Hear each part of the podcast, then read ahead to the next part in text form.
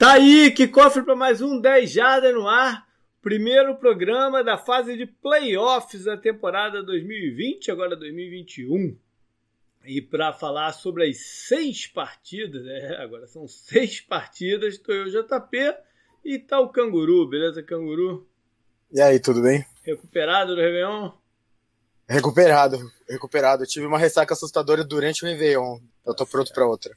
Vamos então alguns recadinhos, sobre, basicamente sobre Fantasy Football. Ah, deixa eu falar um negócio antes do Fantasy Football. Quando esse programa for no ar, o primeiro post com meus palpites dos jogos do playoff, né? Como eles devem correr e placar e tal, já foi para o ar. Esse primeiro post, ele tá aberto para todo mundo. Os demais eu vou botar só para os nossos assinantes. E, se eu não me engano, é a primeira vez que eu vou botar post só para os assinantes desde que começou a pandemia. Posso estar enganado, mas acho que é a primeira vez. Mas enfim, tem que começar a retomar aí algumas coisinhas. E, enfim, a gente vai sempre estar tá abordando jogos aqui no podcast, né? E os posts vão estar tá lá. Aqui a gente não vai dar palpite, aqui a gente vai falar de storylines, vamos falar né, de táticas e tal. Fantasy Football o campeão geral, né? A gente já falou nas últimas duas semanas, é o Fernando Domingues. Ninguém se acusou com, né, com mais pontos do que ele, então tá definida a parada. Agora, os outros duas competições, a gente teve o final né, nessa última rodada. No Survival, tinham dois com um erro só. Depois do, da semana 17, ficou um só. Então o Diego Marcon foi o vencedor desse ano, o único perfeito de cabo a rabo. Outros sete, incluindo eu, tiveram um erro. Mas a parada então ficou com o Diego Marcon. Parabéns, cara. Isso não é fácil de fazer, não. O Piquen, quem venceu foi o Rafael Cury, que esteve aqui com a gente algumas semanas atrás. Ele ficou com 180. É isso mesmo? Deixa eu ver aqui. 180 Acertos ou 179? Deixa eu ver aqui rapidinho. 179. Eu cheguei quase lá, fiquei com 178. Fui o segundo colocado e empatado com o Canguru, hein, Canguru? Você que estava com uma margem boa. Terminamos esse. Acho que é pela primeira vez terminamos exatamente empatados. Eu acho que é mesmo. 78 acertos, 77 é, erros, não? É, uhum incrível, né? Não é fácil empatar. Não é fácil empatar isso aqui, não. E a última rodada eu te falei que ia ser tensa, né? Porque a gente tinha seis jogos com palpites diferentes. E eu só não te virei por causa do, do, do field goal bloqueado dos Raiders. Se o cara não tá bloqueia tá aquele field goal no último segundo, você ia ficar com 177 e com 179. Tá bom, tá bom, pô. Bacana. Então, parabéns também para o Rafael Cury, que foi de uma consistência incrível também, porque ele é o líder há, sei lá, umas 8 a 10 rodadas. Ele já é o líder da parada. Parabéns aí para a galera que venceu esse ano. Bora então, Canguru, para o programa. A gente então vai falar das seis partidas, mas antes temos que dar uma passada pela situação das vagas de head coaches abertas uh, até aqui, né, para off-season. Foram seis, eu, eu, foi o mesmo palpite que tanto eu como o, o, o Paulo demos na semana passada. Pode até haver alguma surpresa ainda. Às, uhum. vezes, às vezes acontece. Eu não vejo, por exemplo, diferente de alguns anos, eu não vejo nenhum técnico que deva cair se for muito mal nos playoffs, por exemplo. Acho que a surpresa não é por esse lado. Mas pode acontecer alguma coisa ainda, quem sabe.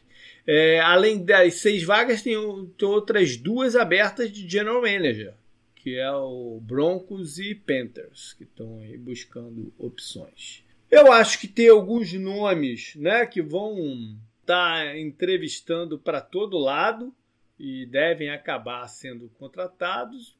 Algumas outras duas vagas aí, que pode também ter alguma, alguma escolha fora da, da, do padrão. Acho até que a gente deve ter alguém, alguém de college vindo. Não sei exatamente quem e para qual time, mas um, um, de college eu chutaria que vai acabar sendo, sendo contratado.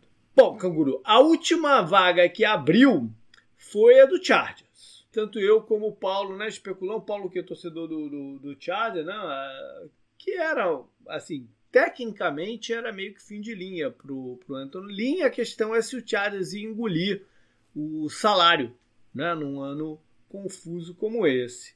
Me surpreendeu um tiquinho, mas nem tanto, é, o GM, o Telesco, ter ficado. Ele, ele, ele, ele já vai para o seu terceiro head coach que ele escolhe, né? Às vezes o GM fica com dois. Tem a segunda chance e depois roda. Mas o Telesco tem moral lá com os hispanos. Eu não sei para que lado que eles vão. Ele é provavelmente ofensivo, né, Canguru, para trabalhar o, o Herbert. Acho que é o caminho mais mais lógico, né? Acho que sim, né? O Anthony Lynn foi muito bem com o desenvolvimento do Herbert essa temporada, né? Eu, eu não sei o que, o que o Chargers vai esperar né, de alguém que vai chegar, mas é, acho que eles podem, eu pensei aqui rapidinho, me veio na cabeça o Ananguese, que é o guru, né, de, de ataque, mas acho que isso já era, né, para sempre. Porém, acho muito difícil eles não irem com um cara de ataque de ataque, né? Muito, é. muito provável. Até porque existe um sentimento né, dentro da liga que eles têm uma defesa talentosa, né? A defesa não precisa de muito trabalho. Então a, a tendência aqui é que seja um cara mais voltado para o ataque. E, e, a presença do Herbert, por incrível que pareça, eu acho que ela foi catalisadora da demissão do Anthony Lee, porque gerou uma oportunidade de interesse de treinadores que queiram ir para lá por ter um jovem quarterback pouco mexido ainda, né, para se lapidar. Eu acho que foi essa, isso que passou pela cabeça deles. Eu, eu ouvi uma teoria ontem, se não me engano, algum podcast, não me lembro qual, desculpa até, né, para não poder uhum. falar, mas é, é, dos Estados Unidos, né, eles falando do Arthur, caramba, eu ia falar Arthur Blank, que é né, o... o Arthur Smith. Isso, o Arthur é. Smith lá, o, o, herdeiro, né, do, do Império. É. Porque eu ouvi uma comparação até interessante do, do Herbert com o Ryan Tannehill e tudo mais. Então seria uma vaga. É, seria algo interessante pro, pro, é. pro time Eu li deles, que né? os seis times já solicitaram entrevista com ele. Todos sim, sim, seis, não, né? Acho que provavelmente ele e o Bienemy vão ter entrevista com todos, talvez. Mas sim. voltando ao que você falou do, sobre a defesa do Chargers, né? Eles têm o, Derwin James para voltar, né? Que nem jogou essa uhum. temporada. Uhum. Eles têm dois pass, pass rushers premium, né, na NFL. Uhum. Um deles é top de linha, que é o Poça, né, e o, o Ingram cai um pouco, mas continua sendo um grande jogador. E as skill positions deles é bem, deles estão bem interessantes também, né? Se você pensar Eckler, em, o Hunter Henry, que jogou na, na franchise tag, então a gente não sabe se volta, o Mike Williams. Então, a espinha dorsal do time é bem interessante. O Chargers é a divisão que eles estão, né? É. Bom, o, ainda que demitiram na, na, depois da semana 17, tem os Jaguars, que talvez seja a vaga mais cobiçada de todas, né? Pela combinação uhum. escolhas, de, número de escolhas de draft, primeira escolha geral e mais de 100 milhões de, de, de, de cap. Esse número é hipotético, né? Porque uhum. a gente uhum. não sabe para onde é que vai o cap no, no, no ano que vem. E tá, tá todo mundo é, se voluntariando para ser técnico do Jaguars, inclusive incluindo o Urban Maia, ex-head coach né, de várias universidades né, do, da NCAA, campeão pelo High State, pelo Florida Gators e tal. Vamos ver no que vai dar isso aí. Perspectiva é, de a... trabalhar com o Lawrence é muito forte também. Assim como eu falei sobre o Chargers, o Jaguars acho que tem menos peças né, em lugares interessantes mas tem peças interessantes, né? Eles, eles, eles mostraram eles têm um que tem peças interessantes, jovem. né? Eles têm um núcleo jovem muito grande, uhum. né? É, o running back calouro, né, nessa uhum. temporada, que jogou muito bem, o James Robinson, tem o, o DJ Shark, né? É, eles têm vai Tem alguns jogadores da né? defesa, Nos últimos então, dois drafts, sim, sim. nos dois drafts veio o talento interessante para lá. E a outra que abriu nessa semana foi a do Jets, para surpresa de ninguém. Né? É... o quê? Jura? Vamos ver o que, que eles vão fazer. Aqui o, o Jets é um que está muito em aberto, né? Para que lado que pode, pode correr. Porque eles vão ter que tomar o, o general manager, né, que vai ficar, foi o primeiro ano dele lá. Eu não sei se ele, ele é ex-Eagle, né? Eu não sei se ele tem alguma conexão ainda com a época do Andy Reid por lá, porque já tem tempo também que o Andy Reid saiu, né? Eu não sei se ele ainda tem alguma conexão que possa facilitar o BNM, por exemplo. Mas enfim, eles têm é, algumas decisões para tomar, incluindo, claro, o quarterback. Se eles vão buscar um novo, seja, né, como no draft, é diferente. É, é, é uma situação diferente que se eles tivessem a primeira escolha geral. Que aí, aí era um que eles falam aqui um no-brainer, né? Abre com o Darnold e vai com o Lawrence. Agora eles têm que avaliar se o que eles têm de opção no draft ou no mercado com veterano é mais interessante do que o Darnold, que ainda é um jogador muito jovem, de idade, né? Ele, ele, ele entrou novo na NFL. Então eles vão ter algumas decisões aí bem, bem interessantes. Talvez uma, uma escolha boa para eles fosse o de um rival, né? o coordenador ofensivo de Buffalo, Brian Double, que está tá fazendo um trabalho, fez um trabalho brilhante com o Josh Allen nessa temporada e é um cara que já rodou por quase todos os times da própria NFC East. Ele tá, acho que ele já passou 18, acho que eu li isso com algum lugar, 18 anos dentro da, da, da NFC East, alguma coisa assim do gênero. Então, poderia ser uma escolha interessante até por, por, por, conhecer as coisas da, da divisão. Aí a gente tem as três, os outros três times que já tinham durante o campeonato né, demitido. Uma notícia nova, né? Do, do, a gente está gravando na quarta-feira de hoje, foi que Houston acertou a contratação do general manager ex-Patriots, o Nick Caseiro, que era um sonho antigo deles, né? Mesmo com o Bill O'Brien lá, era um sonho antigo dele, mas não tinham viabilizado. Talvez ele não gostasse do Bill O'Brien, né? Pode ser também. Mas agora tá lá, ele assinou um contrato de seis anos com os Texans os Texas é, um, é, é, uma vaga curiosa porque eles têm um, um, quarterback estabelecido que não precisa de mais muito desenvolvimento, já está estabelecido. Ele foi o líder de jardas essa temporada. Hã? Foi. Então ele, uhum. ele já é um quarterback estabelecido. Então vai para trabalhar com ele e tem um longo processo de reconstrução da defesa pela frente. Você acha que é, o Texans poderia acho que dos times que a gente falou até agora, o Texans seria o primeiro que talvez um coordenador defensivo, né? Um cara. Né? Sim, porque você já tem um cara que é o Deshaun Watson que é completamente preparado. É. Não importa qual é o palco, né? A gente lembra a final dele lá universitária, né? E tudo mais. Ele na NFL já se provou muito bem, né? E você vai ter que fazer toda uma reconstrução defensiva, né? Para ajudar o Deshaun Watson. Uhum. Então, e se, a gente percebeu também temporada, pode ser o melhor recebedor da NFL, né? Não só o melhor recebedor dele na off-season, né? É. Ele continua liderando as jardas, então talvez faça sentido você colocar um cara de defesa, por exemplo, o coordenador dos 49ers. Né? Pois é, os dois coordenadores de defesa que têm feito entrevista é o do 49ers, o Salo, e o dos Colts, né? Da mesma divisão, que às vezes é o uhum. Plus, o Eberflus. Esses dois são os que têm sido mais vinculados aí da parte defensiva. Agora. Nome de defesa gente não tem tantos assim, né? É, são esses dois, basicamente. Né? Uhum.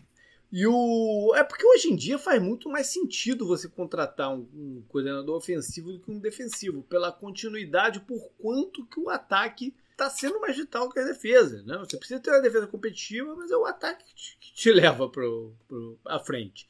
E Sim, um, um, um, problema que os coordenadores defensivos têm, a galera defensiva, quando chega no cargo é como criar uma estabilidade no ataque. Porque se, se você contrata um cara muito bom que se destaca, ele vai para outro time como head coach logo. É o caso, por exemplo, dos Titans, né? Que devem perder o seu coordenador, o segundo coordenador desde que o, o Verbal tá lá. O LaFleur foi para os Packers ano passado e agora eles devem perder o, o Arthur Smith. Né? Então eles estão sempre nesse influxo. E uhum. eu não sei se ele tiver um plano, não, se eles tiverem um, é. um plano, uma, uma conexão boa com algum com algum ex-head coach, algum ex-cara, o coordenador mesmo de, né, de, de, reputação, possa ajudar. Mas enfim. Agora, o fato do Nick Caseiro ter acertado com lá abre muito também a especulação do Josh McDaniels. O, mas o nome dele tá bem frio, né? Essa, Mais essa... ou menos. Eu acho, Agora, que, né? eu acho que ele tá entrevistando com o Chargers, o, McDaniel. Uhum. O, o que traz essa conexão é que eles foram é, colegas de universidade, né? o, o McDaniels e o Casero, e estão lá juntos no, no, no peito esse tempo todo. Então essa, é, essa especulação vai ser muito natural de acontecer. Né? Bom, os Falcons. Os Falcons podem ir para qualquer lado, né? Eles têm uma situação diferente da maioria aqui, que eles têm um, um quarterback que, na verdade, já está na descendente, já está caminhando para o final de carreira. Tem uma situação de salary cap apertada. Então, o, o, quem chegar vai ter que fazer uma decisão se vai querer manter o núcleo ou se vai querer ir com um time barato para o ano que vem, né? sem grandes investimentos, barato e vendo o que dá. Né? É, é, é uma decisão de risco e, e, e retorno aí que, que possa ter. Mas aí começaria meio que uma reconstrução, né? Depois. Ano que vem não Sim, depois. É, ano, depois que vem, sim. ano que vem você tem como limar meio, meio Sim. Jaguars. Dá a limada pra. Né, pra Você comentou, né? O principal problema é essa coisa do salary cap, né, deles. Então, é. A reconstru... o, o Falcons é um time que vai ter que ter muita paciência, né, com o que eles vão escolher para o futuro agora Uhum. e o perfil de técnico que eles vão é, pedir, né, na, nas entrevistas e tal.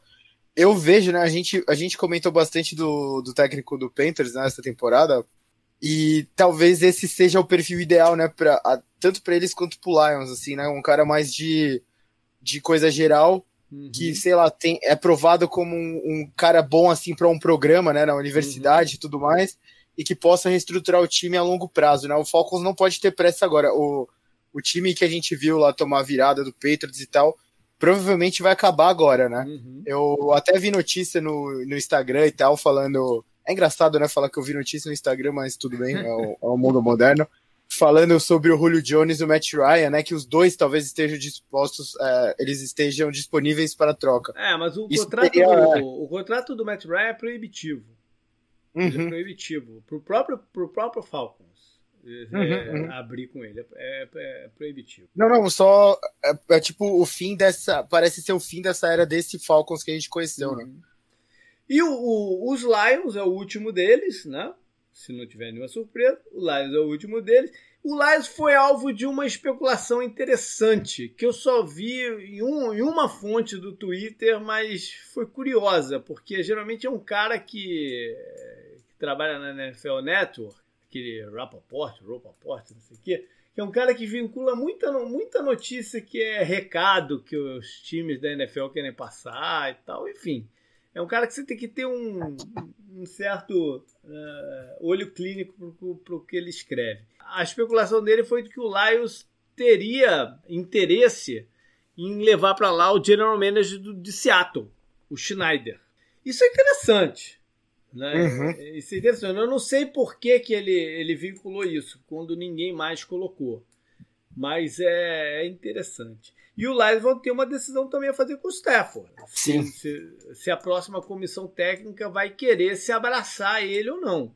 O Stafford Sabe é o nome- né? A gente já falou tanto do Stafford aqui no programa nos últimos anos, né? Mas, mas- mas, enfim, tem esse, esse lado de né, atração pelo talento dele, mas tem o entorno, né? Que são as lesões. Me, me veio na cabeça aqui do nada, JP, um nome interessante pro Lions, de repente. É. Um cara ponderado, assim, que pode dar uma. Jim Caldwell. Caso desse É. tem problema de saúde, por isso que ele não assumiu alguma coisa lá no Miami, alguma coisa, sei lá. Mas eles podem ir com o Marvin Lewis também, que é no esquema, né? No, no, no- no estilo. É, mas o- Marvin Lewis, ele traz essa coisa. É pior do que o Jim Caldwell, né? O Jim Caldwell. O Jim Caldwell parecia que era um pouco melhor, sabe? Mas é. O, não querendo, o Marvin Lewis, você comentou aqui, né? Você já Uhum. comentou várias vezes até, que dessa coisa do Bengals, o Bengals era uma piada na NFL, Sim, né? Antes, é, até um pouco antes de eu começar a acompanhar. Você falou, os caras iam pra lá ganhar dinheiro e não jogar nada, né? Era basicamente isso. Era só ganhar dinheiro. E o, o, o Marvin Lewis foi lá e meio que é, não, ele conseguiu levar o time ganhar playoffs. dinheiro, né? cara. Então, Ele nem, na verdade, nem ganhar dinheiro. Eles não renovavam com ninguém. Ninguém queria ir pra lá, cara. Só ia pra lá refugo mesmo. Não, não- pior, é pior, não, Era pior não, tem, nem- ainda. né? não tem nem aquele cara que era do Washington, que era Não. mó pesadão. Qual é o nome dele? Ah. Aquele, a- que foi pro Titans depois, o cara explorou os times da NFL, o cara era. Ai, não, sei, não, não é O Reinesworth? Não, é o contrário, é. ele foi do Titans para Washington. Era aí, foi isso, né? É. Então, que ele deu uma. Não, não, deu uma não, explorada. O, né? Os Bengals não abriu o bolso por nada. Era, uma situação bem, bem difícil lá. Voltando, né, pro é. cargo, tem que ver essa. O, o Stafford, que é um dos caras mais ricos da história da NFL, né? Provavelmente. Hum. Tem que ver, né? O que o, se ele virar um nome disponível no mercado, é algo Sim. impensável, né? Até, sim, sim. que vai dar muito interesse. Vai então... mexer com a, com a, liga, com certeza. É, e, e, o, e o Lions, eles têm algumas coisas interessantes, né? Eu comentei do, dos outros cargos todos de coisas interessantes, eles têm, né? Tipo, um bom recebedor, o, o running back calor começou é. a jogar bem, né? No final, mais para a segunda metade do campeonato. Algumas peças interessantes eles têm em alguns lugares, mas também é uma reconstrução bem, bem assim, vai durar o que? Uns. Vai ter que ter uma, uma paciência de uns dois anos, né? É, sei lá. Bom, vamos então para as partidas. É, agora, é, a novidade de 2000, desse campeonato 2020-2021 é que são seis confrontos wildcard. Tem um time só de bye, então a gente tem três partidas da FC e três da NFC. A gente vai seguir nelas em ordem das que vão acontecer. São três no sábado e três no, no domingo. Uh, a primeira de todas, então, Colts e Bills, lá em Buffalo. A gente não vai dar palpite como a gente faz no, no programa regular. Né? A gente vai passar só pelo entorno dessa, dessa história aqui, é, lesões que podem afetar, para que lado que os times devem ir, enfim. Então, Buffalo e, e, e Colts, os Bills é, abriram com favoritos com 6,5 pontos, ou seja, quase um touchdown. Na, nas últimas cinco, cinco vezes que se enfrentaram, foram três vitórias de Buffalo e duas de Indianápolis. Buffalo ganhou em 2000, a última de Buffalo foi em 2017 e Indianápolis em 2018. Algumas coisas assim, Buffalo é, eu acho que o Angulo vai concordar comigo, não sei, talvez seja o time mais quente entrando nesse playoff. Sim, sim, sim. Né? Mas, curiosamente, quando eu estava fazendo o, o post, escrevendo lá, eu achei que eu ia dar alguma vantagem confortável lá no, nos itens que eu faço, né, na estrutura que eu faço de, de, de itens, e acabou ficando bem parelho. Eu fiquei bem, bem curioso com isso. Boa parte de por que, que Buffalo é, é um time quente é pela, pelo quanto que o Josh Allen está jogando, né, e quanto que o ataque tem sido um ataque poderoso graças a ele, o coordenador, enfim, o, o, elenco que eles têm, o entrosamento rápido que ele teve com o Stephon Diggs, né? talvez tenha sido a maior contratação da off-season, no final das uhum. contas. O Cole Beasley jogou muito bem também. Cole Beasley, mas o Cole Beasley está variado, né? A gente vai falar sobre ah, isso. Sim, sim, sim, sim. Algumas coisas aqui né, desse confronto. Primeiro, que é, vale mencionar que o técnico dos Colts, o Frank Wright, a história dele como jogador é nos Bills. Ele era o quarterback reserva do Jim Kelly, naqueles times lá que foi quatro vezes perderam o, o, o, Super Bowl. Eu acho que ele não era o quarterback reserva em todos, não, mas ele era o quarterback reserva. Ele teve uma partida memorável lá que eles viraram, acho que foi final da UFC em Houston. Eles estavam perdendo no intervalo por uns 30 pontos, o Jim Kelly machucado e ele virou a partida. Foi, foi a, é, é, a partida que define a história do, do Frank Wright na, na na NFL como, como quarterback.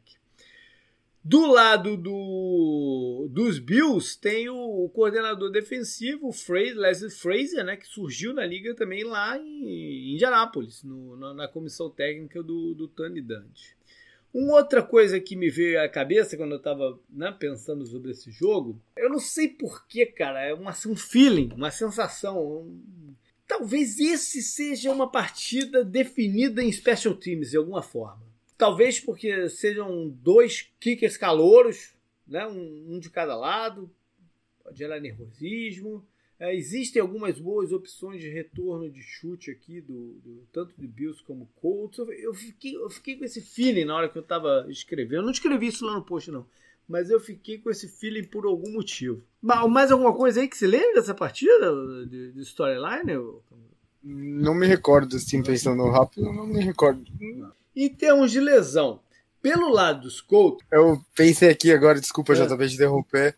O Buffalo tem pouca história recente, né, pra eu me lembrar, porque era só Patriots, né? Então, essa é a novidade, né? Ah, novidade, é, né? Essa é uma novidade, né? Que eles varreram a divisão. Eles, eles é, foram 6-0 dentro da FC. É, já que você perguntou de história, eu lamento muito, né? Eu lamento muito por todas as, todos os jogos sem torcida, mas. Eles vão ter. Esse não, vão eles ter vão um. Ter. O, o, governador de, de, Nova York liberou acho que 5 mil pessoas no estádio. Ah, mas. É, mas é, sim, é, 5 mil é melhor do que nada, mas não é nível fogo na mesa, é, sabe? Eu quero é, ver é. fogo na mesa e bêbado caindo. O estádio do Bills, né? Eu fazia uns posts site do Bills, o, o falecido Deadspin, né? O site, eles uhum. postavam coisa assim, foto. Foda-se, né? Eles todo, toda foto louca era no estádio do Bills, tipo, gente cheirando cocaína na arquibancada, estádio do Bills. É, sexo oral no estacionamento, estádio do Bills. Fogo na mesa, alguém caído, estádio do Bills. Mas então, é, isso é para uma outra época, né? Não é, não Sim, é, é, não é, é, é, atual, não tem jeito. É, tudo, tudo que eu falei é ruim pro coronavírus, né? É, não é pro tipo, mundo, não é pro mundo é, atual. Não é pro mundo atual. Então, só, eu lamento porque a Bills baixa, né? Não estará uhum. no estádio, mas eles mereciam, né? Depois de varrer a divisão e tal, esperar tanto tempo por isso. Bom, então os Colts, em termos de lesão, eles perderam lá na semana 15 o seu left tackle, o Anthony Castonzo. Esse é um desfalque importante. E um dos reservas, o, o Holden, tá, tá meio baleado também. Na defesa, o único jogador que preocupa é o cornerback, o Rocky Yassin, que ainda está vinculado ao protocolo de concussão. Agora, a grande, a grande história de, de, de, lesão com eles é a situação do Philip Rivers, né? Que tá, tá com um problema no pé e não está conseguindo plantar muito bem o pé no chão para fazer o passe, o quanto que isso pode afetar ele no jogo ou se ele vai estar tá administrando melhor isso aí. Do lado de Buffalo são pouquíssimas as situações de lesão agora, né? A mais importante é o que o Lu mencionou aí, um jogador que foi bem durante o ano, que é o Cole Beasley. Né? Uma opção de terceiro down importante, que o Josh Allen né? confia, né? Então, se ele não puder jogar, e ele lembrando que eles já estão sem o John Brown, né? que era o, o cara mais de, de, rotas verticais, seria um, um baque aí não, não, não ter o, o Cole Beasley. Pensando é, taticamente, e levando em consideração essa situação do, do, do Philip Rivers, eu acho que o Colts mais do que nunca vão, vão encher o calor do Jonathan Taylor de bola. Uhum. Ele que você pegou um pouco no pé no, né, na meados do campeonato, mas nas últimas rodadas tem jogado pra caramba. Ah, sim, sim, sem dúvida, sem dúvida. Se recuperou bem no, pro final do ano. Pois é. Mas acho ainda que de alguma forma eles têm que envolver seus Tyrants, talvez, e, e alguns wide receivers no começo do jogo, que é para a defesa de Buffalo também não ficar toda focada na, na, nas corridas. Né? A defesa do Buffalo ela, ela tem problema para parar a corrida. Sim. Então, se, se eles né, se sentirem muito confortáveis para cometer muitos jogadores ali, é, pode ser um problema para Indianápolis. Você comentou isso do Jonathan Taylor, outro que terminou um ano numa crescente foi o T.Y. Hilton, né? Que tava é, sumidaço no começo é. do campeonato. É, não no, no, no, padrão que a gente conhece, conheceu dele. Não, né? não. Pelo menos outro jogador. Né? É. é, outro jogador já, mas ele apareceu. Isso é uma boa notícia, né? Um cara mais veterano aparecer com o Philip Rivers, né? No ataque do Colts, é. tirando o Jonathan Taylor, é uma boa notícia, né? Pois é. Uma coisa que historicamente complicava o Philip Rivers eram defesas que faziam muito desguise, né? Fingia uma coisa e na hora executava outra. Mas, mas não é muito estilo de Buffalo também, né? Ô JP, eu lembrei do negócio agora. Eu não, eu não, lembro se você falou no começo, mas o é Stephon Diggs contra o Rhodes, né? Sim, sim, é verdade.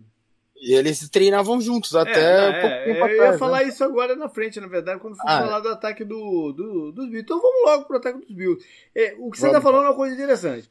Porque o, o Stephon Diggs, que principalmente se o Beasley não jogar, né? Vai ter um, um foco muito grande no ataque. Deve ser marcado diretamente pelo Xavier Rhodes. Hum. A questão vai ser se, se, se Indianápolis vai deixar o Rhodes, uh, o quanto de ajuda eles vão dar para o Rhodes. Eu acho que depende muito da participação do Cole Beasley. Sim, você comentou das contratações, né, da contratação do Diggs. A contratação do Rhodes, né, que ninguém dava muito por causa da temporada passada dele, né, foi horrível, ele jogou bem, né, ele se recuperou. E o DeForest Buchanan, né, também no meio da linha do Colts, que a, a gente viu a, a, a, dificuldade que o Colts sofreu sem ele, né? Uhum. E você comentou antes, o, o meu, a minha maior preocupação do ataque do Bills, é, o Josh Allen tá jogando muito bem, o Stephon Diggs, né, jogou demais, é se eles vão ter algum, algum jeito de correr com a bola, né? Porque a projeção é que. Parece que não, né? Porque a defesa do Colts, acho que é a segunda melhor, a terceira é a melhor segunda, em jardas. Segunda, segunda melhor, né? Mas também não é o forte de Buffalo. Né? Buffalo também não, poucas sim, vezes sim. no campeonato correu bem com, sim, com a bola. O que eles podem tentar fazer é algumas corridas programadas com o Josh Allen para dar uma, uma abertura aí para o ataque. Uhum. É. Indianápolis, eu acho que tem que ter, mesmo, mesmo com o foco no Diggs, tem, tem que tomar cuidado com alguns jogadores. O Tyrande, o Knox, pode ser um jogador perigoso de vez em quando.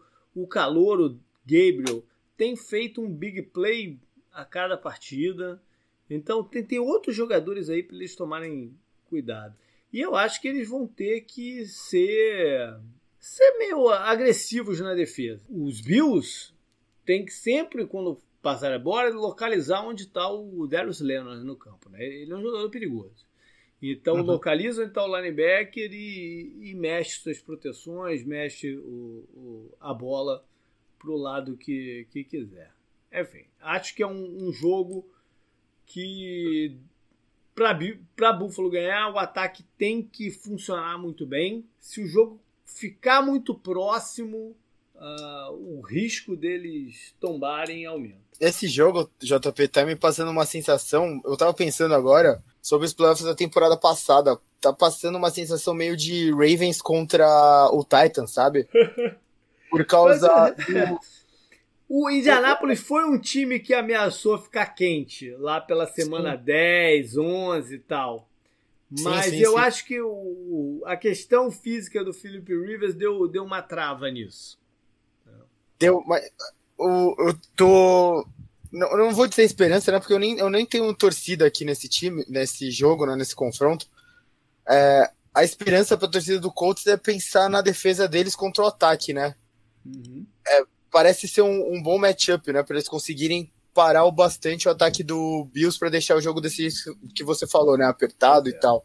Bom, vamos então para a segunda partida, que vai ser lá em Seattle, onde os Seahawks são favoritos por 3,5 pontos contra os Rams. E eu vou voltar nesse número aqui daqui a pouquinho. Mas primeiro dizer que é, é, é, um dos dois jogos dessa, dessa rodada Wildcard que vão colocar frente a frente rivais de divisão, né? se enfrentando pela terceira vez no ano. É, isso tem relevância, né? porque os times que se conhecem muito bem, sabem o que deu certo, o que deu errado durante a temporada regular. Mas nessa partida aqui acaba que tudo fica um pouco que detalhe. No, durante o ano eles dividiram. Né? Uma, foi uma vitória para cada lado. A do, a do Seattle foi já agora no finalzinho, na, na semana 16. É, é um, é um, no total, assim, no, nos últimos anos tem sido bem equilibrado. E esse número 3.5 a favor de Seattle me dá a entender que Las Vegas acredita que o Jared Goff vai jogar. Sim. Né? Porque se eles não acreditassem que o Goff fosse estar em campo, eu, eu imagino que esse número ia estar maior. Sim, sim. Né? Por mais que o ataque do, do, dos Rams já não viesse bem, mesmo antes do, do, do problema no dedo do Goff. E o, e o outro rapaz lá que jogou contra a Arizona traz até um componente de mobilidade aí para a partida e tal. Mas é, as chances dele diminuem muito se o Goff não puder jogar. Né? Ou se o Goff tiver com dores ainda no dedo, atrapalhando de, de alguma forma. Além disso, a gente tem sempre, quando a gente fala de Rams e, e Seahawks, vem logo na cabeça o, o Aaron Donald perseguindo o Russell. Me, me vem sempre, sempre na cabeça. A, a, a, imagem do Aaron Donald perseguindo o, o Russell Wilson. Isso, é, isso, é, isso é curioso. Um, uma coisa interessante é que o left tackle dos Rams, o veteraníssimo, né, o Andrew Whitworth, deve voltar depois de um longo período afastado. Acho que ele ele teve um problema no joelho na partida, se não me engano, contra São Francisco, num jogo à noite, não foi? Por ali. E tem um fator X aí, nessa brincadeira toda aqui também, que é que Seattle pode ativar pela, acho que pela primeira vez, não sei, o Josh Gordon, que acho que vai estar liberado para jogar essa, esse jogo. Eu não sei o que, que o Josh Gordon poderia trazer, mas ele não deixa de ser um componente curioso porque já foi um cara de muito impacto né, em rotas verticais e tal. Pode trazer alguma preocupação para os Rams, pode também servir só como um, um enfeite, um engodo lá, uma isca para Seattle. Em termos de lesão, a gente já falou aí do Goff, né, se ele joga ou se ele não joga. E veio a notícia hoje que eles reativaram o Cooper Cup, que ficou de fora da partida lá contra o Arizona por estar na lista de Covid. Então ele já está reativado. Eu não tive notícia do Michael Brockers, que também tinha ficado de fora. E é um componente da defesa importante. Eles têm a possibilidade também de ter de volta o seu linebacker, o Kaiser, que estava jogando bem, mas se machucou lá, no, lá pela semana 10, 11, ele se machucou. E tem uma uma chance de voltar nesse jogo. Pelo lado de Seattle, uh, tem preocupação na linha, linha ofensiva, né? tanto o Pat como o Shell. O Shell tá fora, o Art Shell, o right tackle. E o Pat perdeu as últimas duas partidas com um problema no, no pescoço. O, o Tyrande, o Greg Olsen, que ficou de fora um bom tempo também, voltou contra os Rams, mas não jogou na semana 17. Vamos ver o que vai dar. E eles têm um pouco baleado o Jaron Reed, defensive tackle, seria um desfalque eh, sério.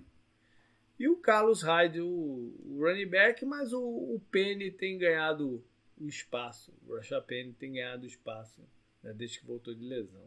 Falando então de ataque dos Rams, não estavam jogando bem, né, Canguru? E a fórmula que eles estavam encontrando para tentar minimizar isso era correr com a bola. Uhum. O K-Makers, o Calouro, estava né, conseguindo alguns, alguns boas, boa regularidade. Eles no começo estavam dividindo muitos snaps entre os running backs.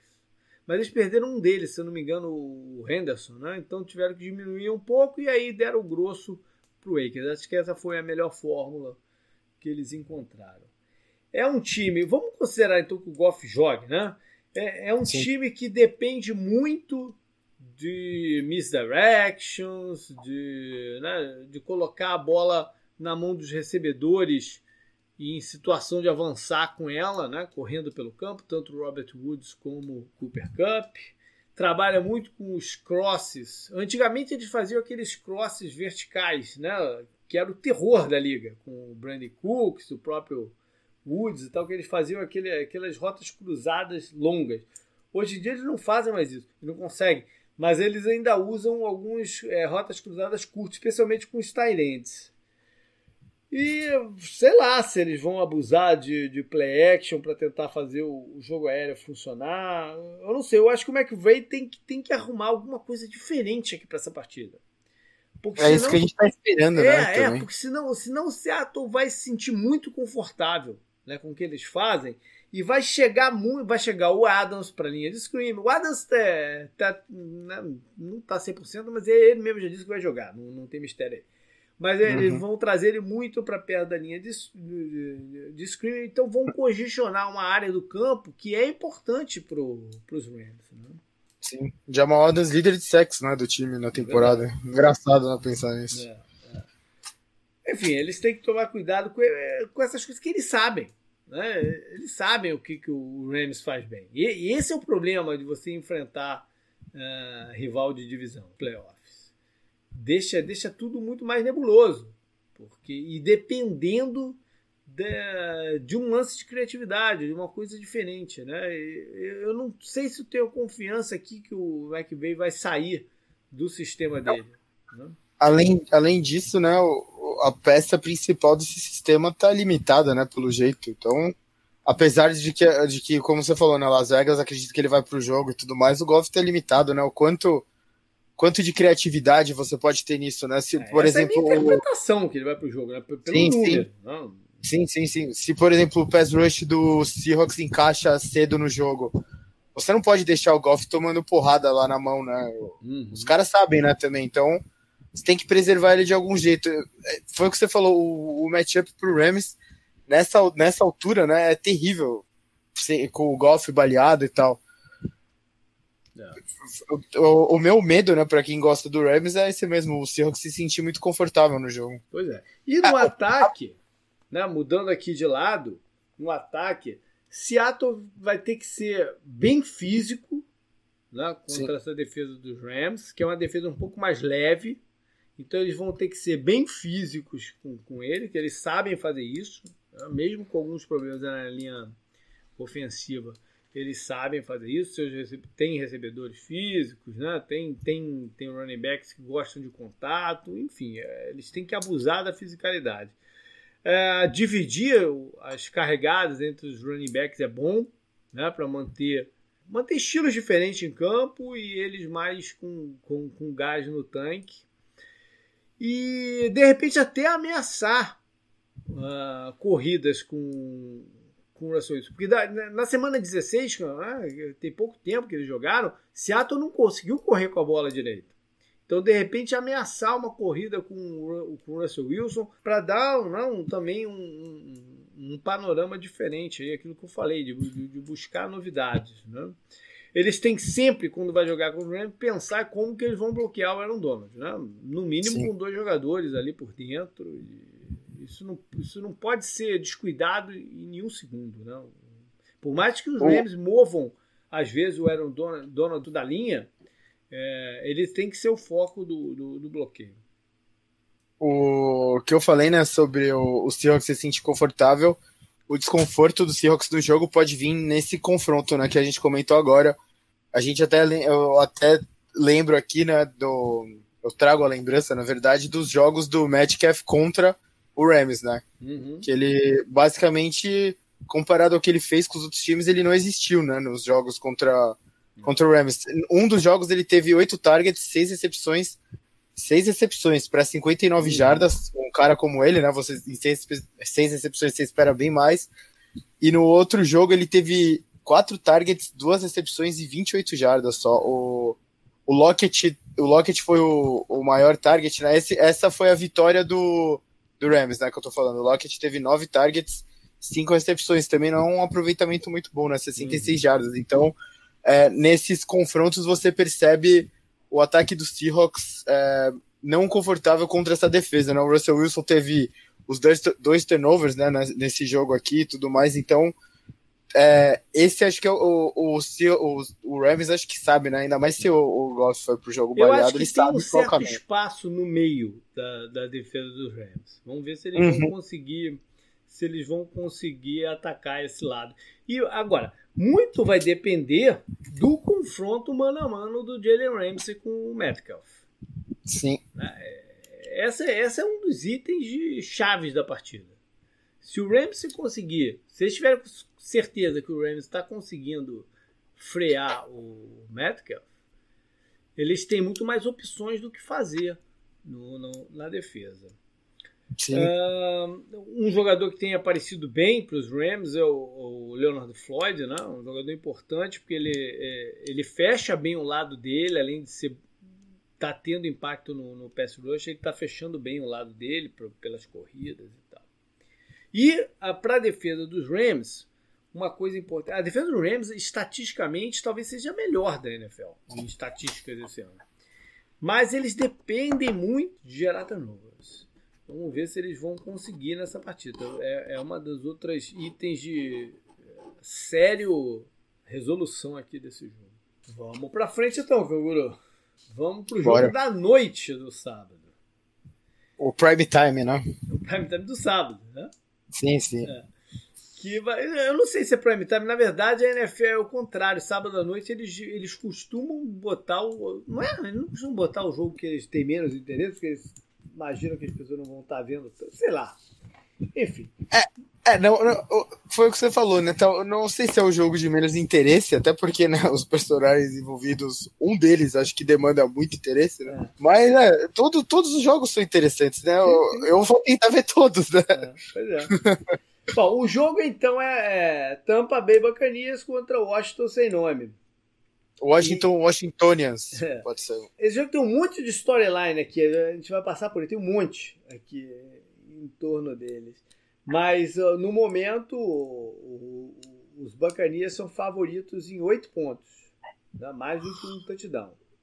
É a maior diferença ou fica não, com não, o Bears? Não é, não é, não é a maior diferença, não, mas é a segunda maior diferença. Nas últimas três vezes que se enfrentaram, é, cinco vezes, na verdade, 3 a 2 para Washington. Uh, sendo a última vitória em 2018. A última vez que Tampa ganhou deles foi em 2014. Agora, tem muita história nessa em torno aqui. Primeiro, pelo, pelo lado uh, expressivo né, do, do, do, Washington ter chegado aqui, independente do que aconteceu na última semana, né, é uma história de superação muito grande. Tanto do Ron Rivera, por ter descoberto o problema médico né, antes da semana 1, ter tido condição de treinar o time, próprio própria organização, né, que na off-season foi estraçalhada pelo, por, por notícias do que estava acontecendo lá, e, confusões mil, né, e, e, finalizando com a situação de quarterback, deles terem que afastar seu, seu jovem quarterback, que é, viram que não, não, não tem o perfil que, que o time precisa, e apostar num cara que né, não jogava dois anos, o Alex Smith. O Alex Smith conseguia entrar e render bem. Então é uma história de, de superação muito grande do, do, do, Washington.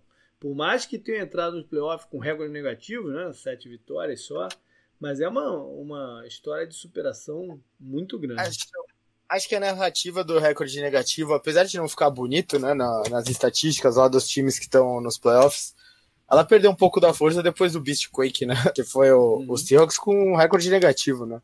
É. Mas não, é, não, é. O próprio Ron Rivera já levou o Carolina para os playoffs com recorde negativo. Sim, sim, sim. Não, e é. no final, o Washington ganhou de times competitivos também, sim. né? Um deles é, é. Inclusive, o Bruce Arians falou um negócio muito interessante. O, muito interessante o negócio que o Bruce Arians falou. Que ele falou: Washington foi 7-9, mas o Alex Smith não é 7-9. Sim. O Alex Smith é 5 vitórias e 3 derrotas. Então tem que se separar aí qual Washington que eles estão enfrentando. Uhum. Né? E o, o Bruce ele foi muito feliz nessa, na, na, nessa declaração. Porque eu não, eu não vi ninguém falando isso na imprensa e tal. Só se pega no 7-9. Né? Mas era um outro quarterback, era uma outra vida antes do, do, do Alex Smith. Então tem que se fazer esse, esse corte aí na, na temporada de Washington. O, esses dois, o Tampa já tinha um bom tempo que não, não, não ia para os playoffs, né? E uma das Sim. últimas vezes que eles foram foi contra o Washington e eles perderam o jogo de 17 a 10, quando o Gruden ainda era o, o, o treinador deles. E do lado de Washington estava o Joe Gibbs, que tinha sido campeão na década de 80, né? Três vezes e foi uma tentativa meio maluca lá do, do, do, time de trazer ele de volta e tal, não sei o que. Foi um jogo, jogo interessante. Se você pega o box score desse jogo, tem um monte de nome interessante lá dentro, cara. Que não dá tempo de falar, de falar, perder tanto, né? Falando de história aqui. Mas tem um monte de nome interessante lá dentro dessa partida. Quem quiser dar uma olhada, depois a gente conversa por aí. É, e óbvio que a gente tem que mencionar aqui a presença de Tom Brady o ex-time dele, o Patriots, não vai para os playoffs e tá ele aqui podendo fazer história. né, de ser campeão por dois times, que são poucos os quarterbacks que conseguiram fazer isso. Ser, ser um, um, um quarterback que leve um time a, a, jogar o Super Bowl em casa. Não? Então o Tom Brady tem um monte de coisas aqui em torno para ele poder fazer história. É, ele já tem seis anéis, né? Ele já é o maior campeão de Super Bowl da história. Se ele ganhar o sétimo com outra franquia depois de tudo que passou no Patriots, né? Pois é. É, ia ser, ia ser demais. O legado dele é ganhar muito mais força do que já tem, né? Não, não é nem que. Eu já falei aqui, eu acho ele o, maior jogador da história da NFL, né? Uhum. Por falar, Imagina em grande, o... por falar em grande jogador, Kanguru, Antônio ah. Brown é uma storyline ou não vale a pena botar na storyline? É, vale, vale, né? Ele vai causar preocupação na defesa do Washington, que é a força do time. Mas. Eu gostaria de ver o Chase Young dando um belo tackle nele, assim, vindo igual um torpedo.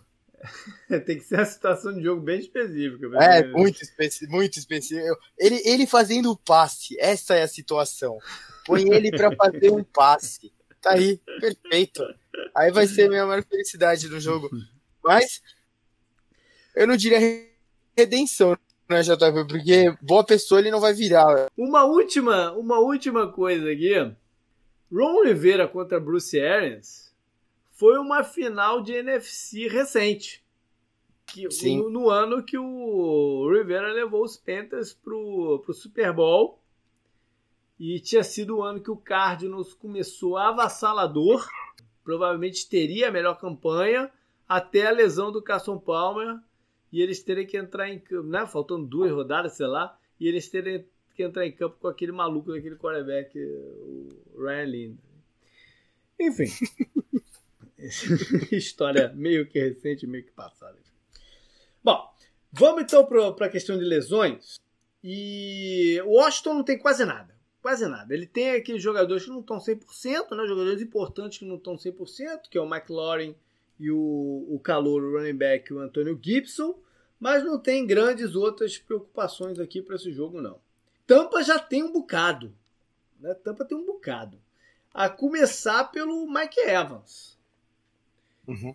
Sofreu um problema no último jogo, né? Jogo 17, aquela situação que, que eu comentei no vídeo também do retrovisor, falamos um pouquinho no, no programa passado do poupar e não poupar jogadores. Tampa optou por não poupar, né? E o Mike Evans quase que tem uma lesão séria, mas ele ainda não está garantido que ele vai para o jogo, não. Né? E a gente já viu o Mike Evans esse ano em campo, mas só servindo também de isca. Né? Então, a situação do Mike Evans é uma a se olhar muito na partida, né? se ele estiver em campo.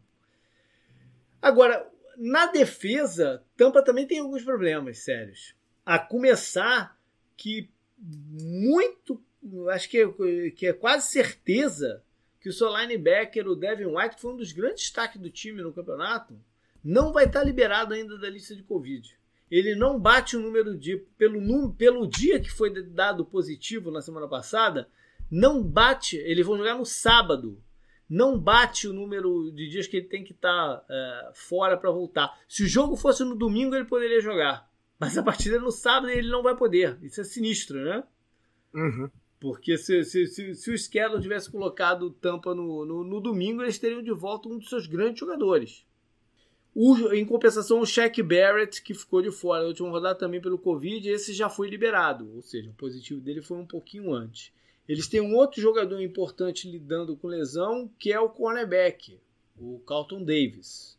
Bom jogador. É o jogador que normalmente marca o homem a homem o principal principal recebedor adversário. Ele está com um problema na, na virilha. Em campo, Tampa, primeiro lugar tem que administrar um, um mundo de frustrações que quase sempre se abate sobre ele durante as partidas. Todo mundo de cara emborrada. Não, não, não entendo isso, cara, que está acontecendo lá em Tampa, né?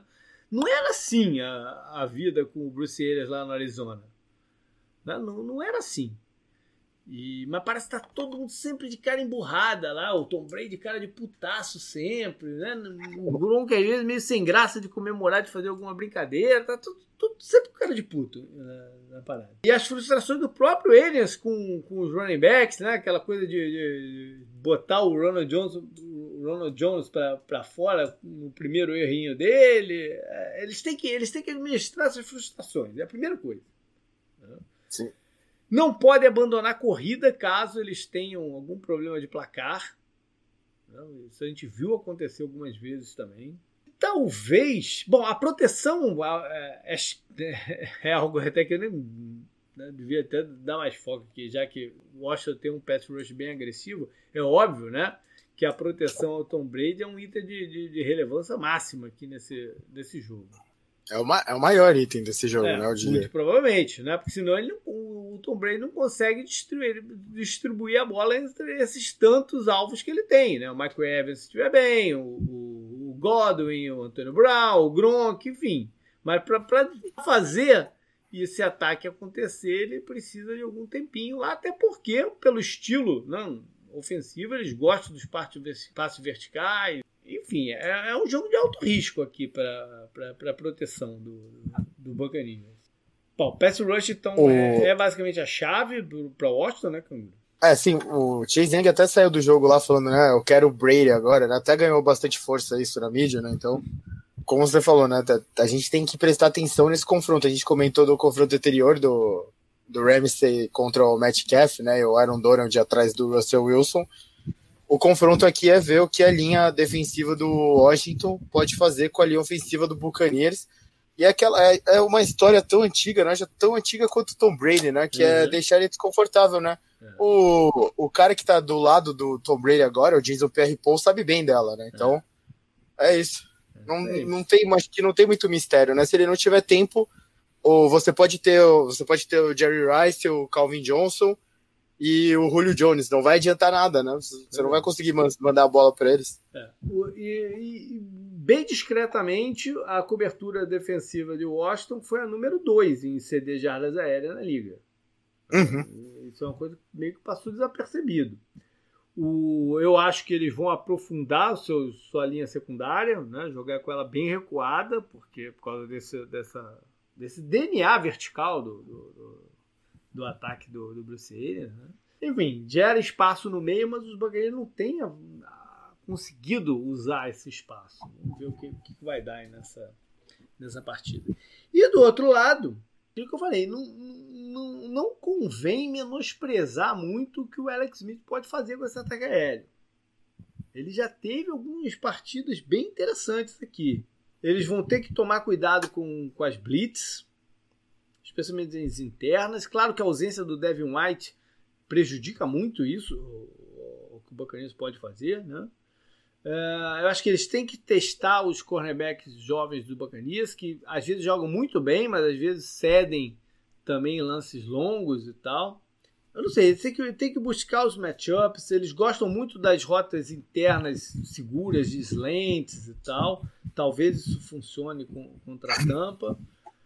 E ah, eu vi alguns jogos do, do, do Washington em que eles usaram bem o Tyrande, o Logan Thomas, né? Que é até um velho conhecido também do Arizona, a tá falando muito do Arizona aqui. O, foi, o, foi o Bruce Ellis que draftou o Logan Thomas como quarterback lá, no, lá, lá nos Cardinals. Né? O, o Logan Thomas era da Universidade Virginia Tech e que o Arias tem muita ligação e é, foi uma escolha do Bruce Arias. E aí não deu certo, ele acabou virando Tyrant e tem alguns jogos de impacto. Pela defesa dos Bacanias, os playmakers que estiverem em campo vão ter que aparecer para compensar essas ausências que eles podem ter. Né? Então, o Lavonte David tem que aparecer, o Pierpol, né, que foi um dos grandes nomes da, da temporada, né, jogadores defensivos. Os, eu falei dos cornerbacks, cornerback. O Calouro, o safety Calouro, o Antônio Winfield é um playmaker, ele tem que aparecer também. Esses caras vão ter que compensar a ausência aí de quem de quem não tiver. Não, você, você comentou do, do Logan Thomas, eu me recordo muito bem dele no jogo contra o Steelers, né? Por sinal. Uhum. Porque o Steelers, a defesa do Steelers começou a dar tudo que o Washington queria e deixou o Alex Smith naquele ritmo dele. Quando ele entra, é muito difícil você parar ele, né? E ele é um cara muito confiável com a bola na mão, né? Ele, ele, não, ele não entrega a bola à toa, né? Ele é um cara conhecido por isso, né? Apesar do conservadorismo do jogo dele, ele é um cara conhecido por isso. Aquele jogo contra o Steelers, ele teve só 6.4 de média por passe, né? Ele ficou 31 de 46, 46 296 jardas e um touchdown. O problema é isso. O, o Washington tava com o Peyton Barber de running back, que até fez um touchdown, né? Mas. Peyton Barber, né? Ex-Buccaneers, por sinal, né? É verdade. Ele, ele começou a distribuir a bola de um jeito que eu comecei a ver eu falei, a gente vai perder esse jogo. O, o running back reserva, você comentou da, da ausência né, do, do linebacker do Buccaneers, do, do Devin White. O running back, né, não o reserva, né, o running back de 10, né, de targets e recepções para 70 jardas. É, é, um, é um, ele é mais um recebedor é, vindo do backfield do que um running back mesmo. Né? Sim, é o lugar para é um dos lugares para se você deixar o Alex Smith entrar nesse ritmo de é. conforto dele, não é muito difícil parar. Daí você pode falar, ah, mas o e ainda pode ter o agravante deles terem o Antônio Gibson de volta e eles terem um jogo terrestre de fato, porque no jogo contra os Steelers eles não tiveram jogo terrestre e mesmo assim eles dominaram o segundo tempo inteiro. É. A preocupação pro Buccaneers é essa, o ritmo do Alex Smith e ele entrosado. O McLaren também naquela partida ele não foi bem contra os Steelers, né? E ela é. ficou muito na minha mente, porque eu vi essa partida com muita atenção, né? A primeira derrota dos Steelers na temporada e tal. O Mac, se o McLaurin e o Antônio Gibson entrarem como fator e o Alex Smith entrar nesse ritmo dele, e a defesa do. É claro, tudo, eu tô falando se tudo der certo, né? Basicamente. É. Mas o meu medo é esse ritmo do Alex Smith, é o meu medo para quem. Tá é, modinha, modinha, digo, torcedor do Patriots, digo, torcedor do Buccaneers agora. Tá Mas é, esse, essa pode ser a força né, do, do ataque deles. Vamos lá pro domingo, então, que começa com um dos jogos mais quentes de toda a rodada, que é Baltimore e Tennessee. Invertendo o que aconteceu no ano passado, o jogo é lá na casa dos Titans.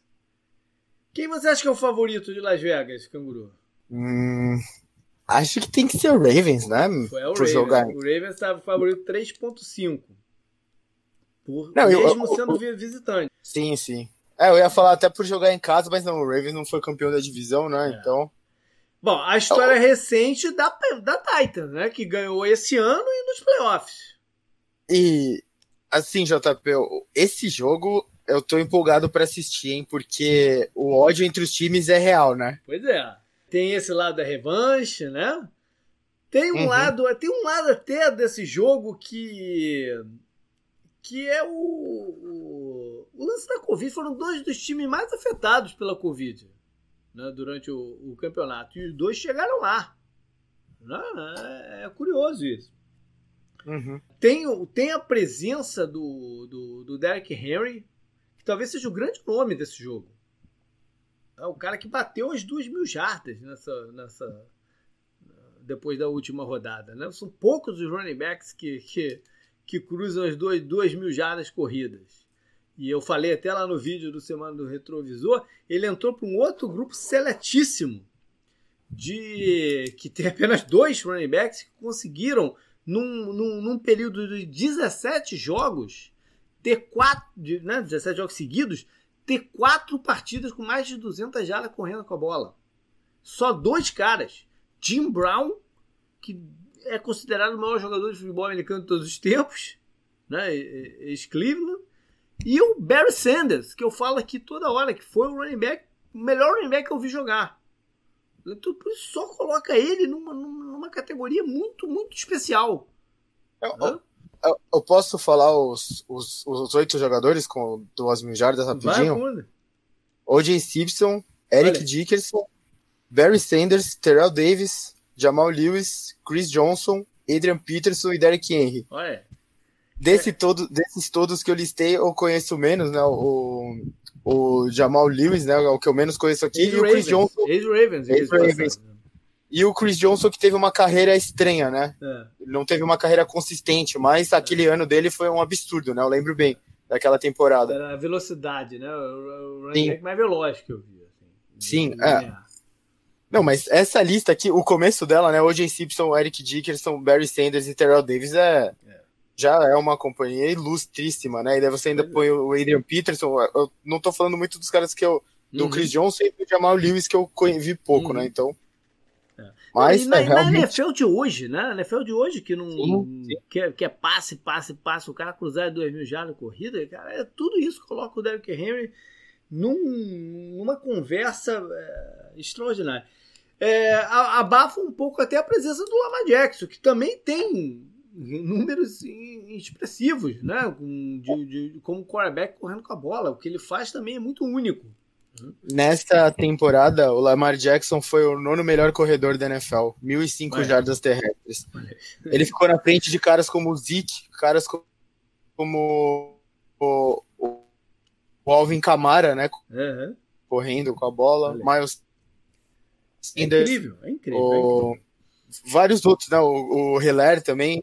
Uhum. É um absurdo. É incrível. É, tem, tem um, vale, vale mencionar a presença do Dez Bryant. Ela traz uma pitada engraçada para esse jogo. Né? Um jogador que já estava aposentado. De repente, é, tá tendo uma função até de liderança dentro do time, unindo jogadores e tal. É bem, bem curioso isso aqui. E por fim, tem o lance do Special Teams aqui. A gente vai botar frente a frente o time que tem o, né, a situação de, de kicker mais sólida da liga com uma que é um tumulto incrível, né? Que, que, é, que é o do Titans. sim. É... Sim, sim. Bom, os dois times. Ah, vamos falar um pouquinho, um pouquinho só de lesão antes. É, Para Baltimore, uma coisa que me chamou muito a atenção, eu não sei se é um erro lá do site que eu, que eu, que eu vejo o, os elencos e tal, Baltimore, nesse momento, não tem um quarterback reserva? Só tem o Lamar Jackson? Porque não, tem, não, não apareceu não é nenhum lá. Não é possível. Eu tô falando, porque o, tanto o RG3 quanto o, o, o Max Soler estão na IR. Estão na lista lá IR. Eu não vi nenhum outro quarterback no, no elenco deles. É, eu acho que deve ser um glitch lá, alguma porra. Não é possível. Né? Deve ter alguém lá. Mas enfim, me chamou a atenção e resolvi trazer aqui. É, eles têm algumas situações de lesão aí. É, no ataque é, é o Snit, o, o, wide receiver, e na linha ofensiva o, o Mecari, que é um bom jogador. No, na defesa que são mais, são mais jogadores meio baleados. Começa pelo Calais Campbell, passa pelo Ngaku e, e na linha secundária o Marlon Humphrey não treinou hoje de novo e o Jimmy Smith acho que está fora do jogo. Nos Titans, aí vem a situação de kicker, para começar tudo, porque o Goskov está na lista de Covid, eu ainda não vi se ele foi reativado. É mais, por, por, toda a inconsistência dele, é melhor do que trazer um kicker agora de última hora, né?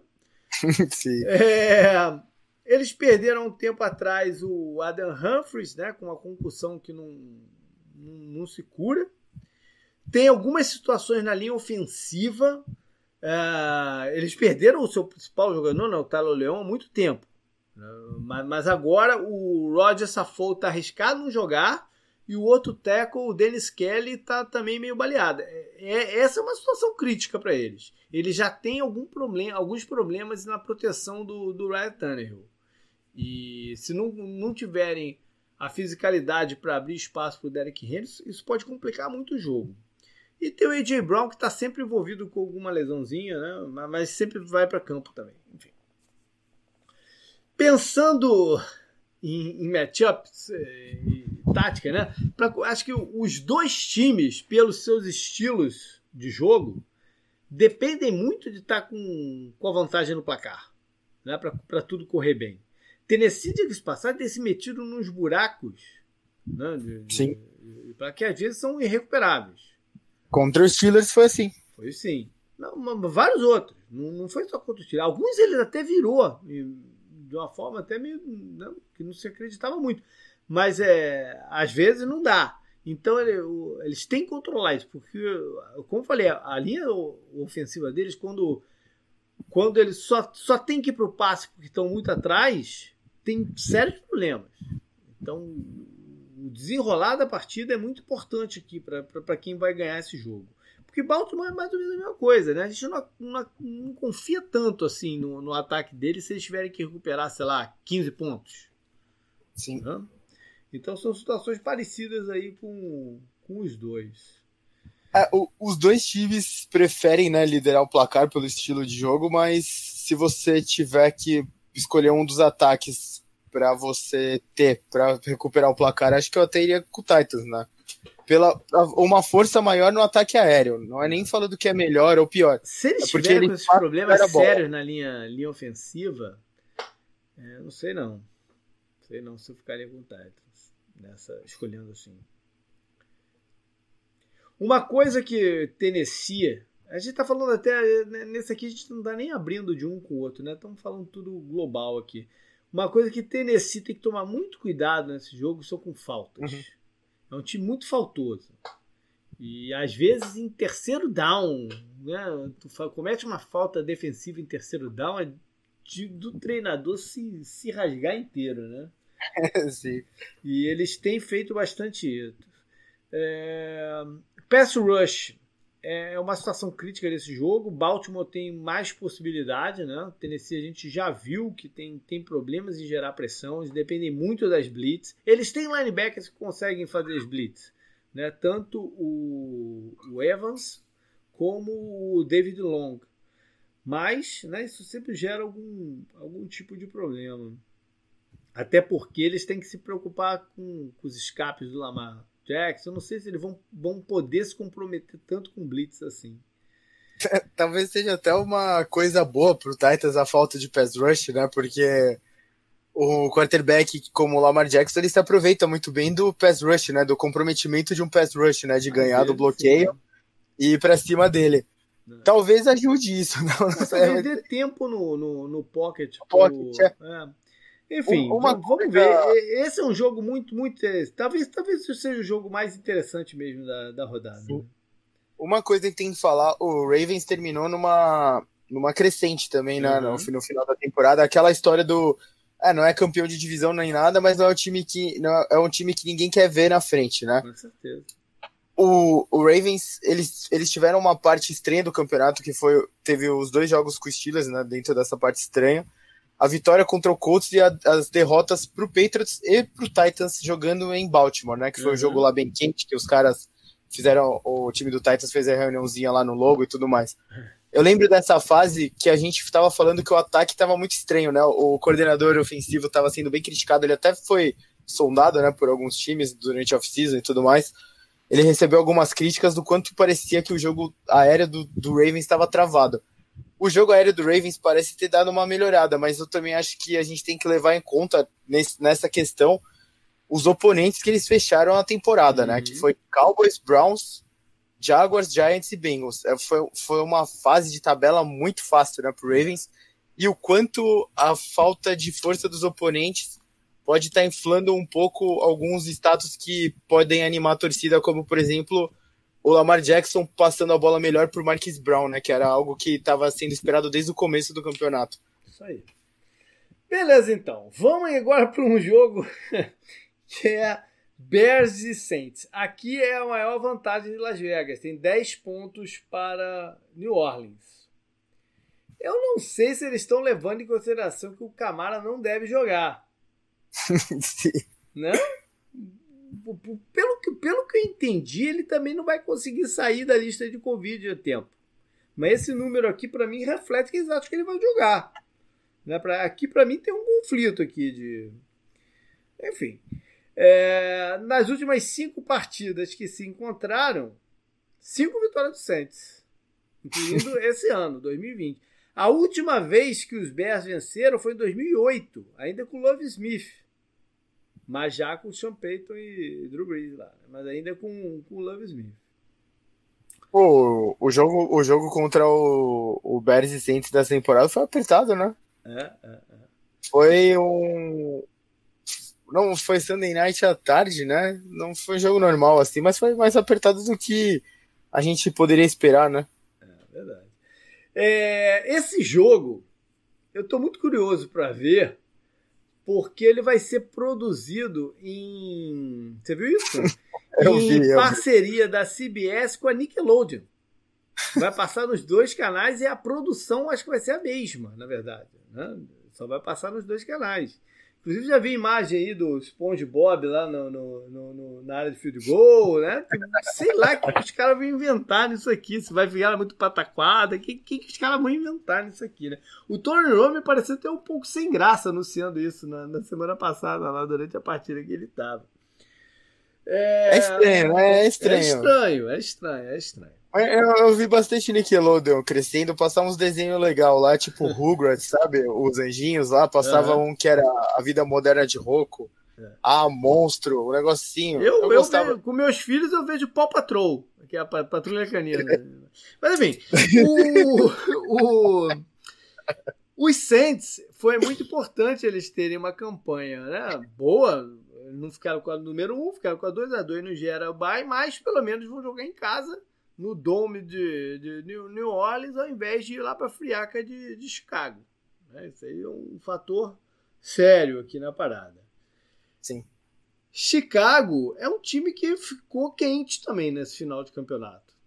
Tem jogado melhor, o Trubisky não está recebendo grandes críticas, né? A defesa tá, tá, tá, tá se impondo. É um time, é um time que entrou quente. A gente tem que mencionar o Cairo Santos, né, que está muito bem na temporada. E vale um destaque aqui para ele. Por fim, antes da gente entrar nas coisas do jogo mesmo, lembrar que a gente vai ter de um lado o Jimmy Graham jogando contra o time que ele se destacou e, e foi uma grande sensação durante alguns anos. Né? A forma como o Drew Brees acionava o Jimmy Graham era, era incrível, né? Aham. Uhum o jogador de basquete. É. Comemorava enterrando, né? Quando podia ainda. Verdade. No, no poste. Bom, Hoje eu tô pensando é. quanto à sequência quente deles.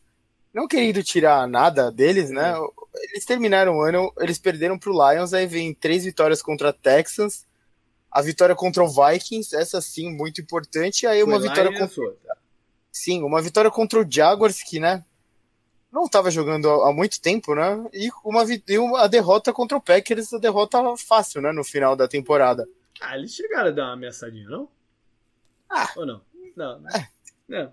E, e, teve a, a meiuca ali do campeonato. É, eles, começaram o ano, eles começaram o ano muito bem, né? Vitória contra os Lions, contra os Giants, contra o Falcons, aí perdendo pro Colts. O melhor jogo do ano deles, que foi a vitória contra o Buccaneers, né? Que até era o Nick Foles como quarterback e a vitória contra o Panthers. Aí na, na meiuca ali do campeonato, eles perderam pro Rams, pro Saints, pro Titans, pro Vikings, pro Packers e pro Lions. Uhum. E aí eles começam essa sequência final. Ele, então. É, muito alto e baixo, né? Muita... É, é muito difícil você é. ter algum tipo de confiança no time do, do Bears, né? Outra coisa antes da gente passar. Só tem que ser justo. O Montgomery, você falou do, do Trubisky, o Montgomery acho que é o grande destaque deles nessa reta final né, do campeonato, porque quem, ele ganhou título de fantasy para muita gente, muita gente, é. que não colocou fé nele e deixou ele lá no banco e começou a escalar ele. Ele começou a jogar muito bem todo o jogo para mais de 100 jardas, touchdown e tudo mais. Então, é eles estavam aos trancos e barrancos, eles chegaram, né? Alguém tinha que chegar, né? Verdade. Bom, em termos de lesão, o bom calor deles recebedor, o Daryl Mooney, tá, tá, tá com uma questão aí, mas deve jogar, né? É... E o Rogan Smith também não está treinando, mas eu, eu acredito que vai para o jogo. Pelo lado dos Saints, tem um, tem um monte de coisa aí. Eles. Bom, primeiro tem a situação do Camara. Eu não sei, eu realmente não sei se ele vai entrar em campo ou não. Ainda não, ainda não, não vi um, um clareamento nisso aí. E aí sim, é um, é um desfalque. É gigantesco. Porque uma coisa é não jogar semana 17 com o time já classificado, né? Tudo bem, podia ter uma chance lá de, de, de ir pro bar e tal, mas outra é jogar, não jogar a partida de playoff. Né? É uma diferença enorme. Eles vão ter de volta o Mike Thomas. O Mike Thomas ficou de fora aí umas três ou quatro rodadas. E vai jogar. Tudo indica que ele vai jogar. Compensa algumas ausências que eles tiveram entre recebedor, por exemplo, o Trecon Smith está fora do, no campeonato. É... Os outros running backs também eu não sei qual é a situação, até porque na, na, quem correu com a bola no, no último jogo foi o Ty Montgomery, até correu bem. É, se, se o Camaro não jogar, vai ser Montgomery contra Montgomery, hein? Os, os, os running backs, hein? Eu não tinha nem pensado nisso. Mas, uh, enfim, é, tem várias situações. O próprio Taysom Hill que é uma opção de correr com a bola, né? Ele também está envolvido com concussão, não sei se ele vai estar tá liberado para o jogo. Seja, os Saints têm tem, tem uma nuvem aí. Tem vários jogadores na defesa também envolvidos com Covid. como o Garner Johnson, o, o safety, né, um jogador importante. Já perderam o Patrick Robinson durante o campeonato. É, perderam o linebacker, o que eles contrataram, do, quando trocaram né, com o Foreignado, com o Alexander, se machucou e tá fora. É, tem, tem, tem muita situação de lesão aqui, meio nebulosa do, do, dos Saints. Bom, falando sobre o jogo, Chicago, né, re, parece que reaprendeu a correr com a bola e, e é o caminho, né, Não, não tem que inventar nesse, nesse último jogo, não. É correr com o Montgomery, acionar o Montgomery em passes curtos às vezes e aproveitar algumas oportunidades, colocar o Trubisky em movimento e tem, fazer, fazer o arroz com feijão, né? Sim, é, defesa forte, jogo terrestre forte e é isso. É. Agora, é, uma coisa que tem que acontecer no ataque aéreo, o Allen Robinson e o Jimmy Graham tem que no último jogo contra os Packers eles foram engolidos. Eles têm que aparecer nesse jogo aqui para pro, os Bears ter alguma chance. Não pode deixar a responsabilidade toda com os calores, né? O Mooney e o outro talento. O não, não dá. Né? Esses caras têm que aparecer. É... O Allen Robinson tá lá para esses momentos, né? Ele é, é, um grande recebedor da NFL, ele tem que aparecer nesses momentos. Né? Bom, a defesa dos Saints né, tem que tentar confundir o Trubisky, tentar forçar o Trubisky a apressar o passe, que aí a, a, a precisão fica muito comprometida. Né? Eles sabem o que fazer. É, vamos ver se eles vão ter as pessoas para fazer, mas eles sabem o, o que fazer. Eu tô, achando é. eu tô achando interessante aqui, eu tô vendo um resumo dos números do Saints né, na temporada, tipo, hum. é, pontos por partida e tal. O Saints, a pior categoria deles, tirando é, jardas aéreas por jogo, né, que eles são o 19, ele, a pior marca deles é a sexta. O, o Bears é mais ou menos o, o contrário, sabe? Tudo tipo para vigésimo e tal. Uh, e o takeaway, a diferença de, de takeaway, né, que foi até o que você acabou de falar do Trubisky, né? O Bears é menos 4, a 23 da NFL, e o Saints é mais 9. O ter a terceira melhor marca de toda a NFL, né? De, é. saldo de turnover. Bom, então eles têm que buscar os matchups, mas primeiramente, é, a situação do Camaro é tão, é tão importante que eu acho que ela, é, ela também deixa tudo isso aqui conturbado, né? Que a gente, quando a gente vai falar do outro uhum. lado aqui do, do negócio. Porque ele é um fator complicador para os coordenadores adversários, pela, pela né, poderio de. Poderio não é nem melhor. Hoje, não, o, hoje potencial, ele é... o potencial de big play. Hoje ele é a maior arma ofensiva da NFL, é, né? Aquela coisa de é. arma ofensiva, né? Pois é.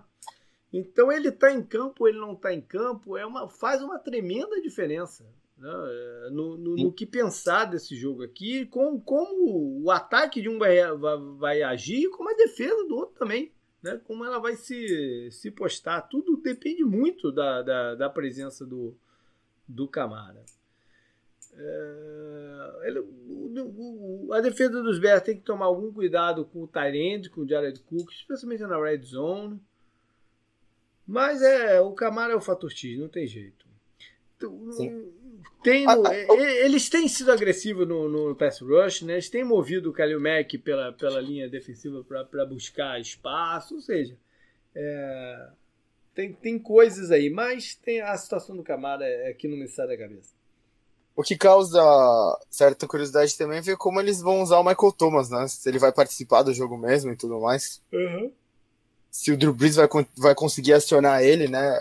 Vai ser uma das coisas chave do jogo também. Chave não para Acho que o Camara é muito mais chave do, pro resultado do jogo do que o Michael Thomas uhum. nesse momento, mas chave um, para curiosidade até pra gente ver, caso o Saints realmente confirme o favoritismo, ver como ele pode ser usado né, no, no ataque do Saints, que a gente não sabe, né? Ele não joga muito, foi muito foi muito estranha né, a participação dele nessa temporada, então isso tá meio que causando bastante curiosidade. É algo que eu vou tentar prestar atenção durante toda a partida, né? Isso aí. E aí a gente vai pro último jogo. O jogo da, do domingo à noite aí é, é, é a novidade, né? Também. Uhum. Que te, historicamente não tinha a primeira partida do sábado, né, mais cedo e não tenha o domingo à noite. Agora a gente tem o jogo domingo à noite também. E é um jogo que talvez a gente tenha menos coisa para falar, porque o jogo se colocou uma, uma, uma tempestade em cima dele, né, por causa Sim. da questão do, do Covid e da ausência já confirmada do head coach Stefanski, que, tá, que não vai poder treinar o time. É, isso deixa essa partida muito muito doida, né? Quem, é que, quem vai ser o play caller? Já está definido quem vai ser o play caller do, do, dos Browns? Eu não vi ainda. É, eu, eu não vi ainda. Eu também não o, vi. É, é, engraçado ver como o Steelers também estava sempre envolvido com o Corona sem estar tá no foco do Corona, né? É verdade. É verdade. Quantas partidas do Steelers foram atrapalhadas? A gente, é, a gente, né? Nós, torcedores do Steelers, reclamamos muito dessa temporada, porque a gente perdeu o bye, porque você comentou até, né? A gente já falou até do Titans. Teve o jogo do Ravens, né? Que foi adiado, que era para ser no o Thanksgiving, né? À noite, foi adiado várias vezes, né? Uhum. O quanto o Corona atrapalhou os Steelers e. É, se a NFL viesse falar pro Steelers qualquer coisa sobre adiar esse jogo, acho que não, não, aí não teria nenhum cabimento. Né? não existiria isso. Pois é. Bom, é, o coordenador ofensivo do, dos Browns é o Alex Van Pelt, que é o, era o ex-treinador de quarterback dos Packers, né? Que tem um relacionamento bom com o Aaron Rodgers e tal. Mas eu também não sei se ele vai estar liberado, porque eu sei com o próximo ele estava do Stefanski, se ele, né, o que, que ele tem que testar negativo aí para estar tá, tá liberado pro, pro jogo, enfim. É, Caramba! Van Pelt? Van Pelt é o caçador do Jumanji. Caraca. Bom, eles se enfrentaram nessa última rodada e deu, deu Browns, né? mas parece um outro mundo, outra vida, depois dessas notícias todas que, que, que apareceram. Né? Mas o, o time do, do Steelers estava com, né, com, com as reservas em campo. Eu até questionei com o Paulo na semana passada, quando a gente estava fazendo o preview aí do, das partidas se era mesmo a melhor coisa que o Pittsburgh faria, né? Se não era melhor, de repente, entrar com o time e eliminar um rival de divisão, porque tem toda essa questão que a gente falou, né? De se enfrentar três vezes e tal, mas é, eles optaram por poupar os jogadores e, e vamos ver no que vai dar isso. Entrou muito a questão da falta de bye, né? JP. É, Se o Steelers é. tivesse tido uma temporada mais normal, né? Sem o é. bye ter sido atrapalhado. Que a decisão tivesse sido outra. É. Sim, e o, o time que disputou essa vaga aqui não colaborou, né? Que foi o Dolphins. Eles é. perderam, né? Sim, então, mas se o. Mas o Dolphins estava na frente dos Browns, não estava? Tava? Não, não eu recordo. Que, eu acho que tava. Não sei, agora não tenho certeza. Mas enfim. É... Uma outra história desse jogo é o Miles Garrett, né? Que ele ainda causa um certo tensão lá do, do, dos Steelers, um desgosto, né? Não é desgosto, não, existe. O termo desgosto se aplica? Um desagrado, né? Desagrado, um desagrado. desagrado é ah, desgosto, é verdade. Você usar o capacete contra um cara sem capacete é, é uma.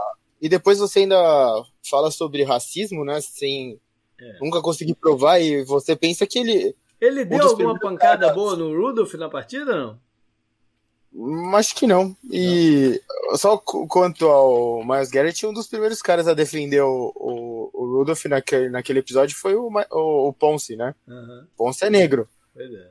Então ficou, acho que até o Mike Tomlin é negro, né? o técnico uhum. do time é negro. Então acho que ficou. Esse desagrado ficou maior até por isso, né? Você falar sobre racismo. Pois é. E nunca foi. nunca provaram. Uma coisa nada a ver com isso, mas que eu li essa semana. O, o calouro, bom calouro, left tackle dos Browns, o Willis, tá, tu viu isso? Ele tá meio enrolado aí na, com a justiça hum. por causa de um pega que ele fez com outro jogador do, do, do Browns, de corrida, de carro, pelas ruas lá de, de, de Cleveland. Eles foram presos. Hã? E parece que ele, ele, ele, o advogado nega que, que tenha sido um pega, mas ele tuitou que eles estavam fazendo um pega pelas ruas, cara. coisa tá bem falada aí. Ele pode pegar até seis meses de cana na oficina. Bom, Maravilha. É, em termos de lesão, a, essa questão do Covid do, do, do, dos Browns, eles devem ter alguns jogadores de volta, como o Senderro, né, o safety, e o calor, o Tyrande, o Harrison Bryant, mas não tem, se tem certeza também se o cornerback, o Ward, vai estar tá liberado. Esse seria um desfalque importante.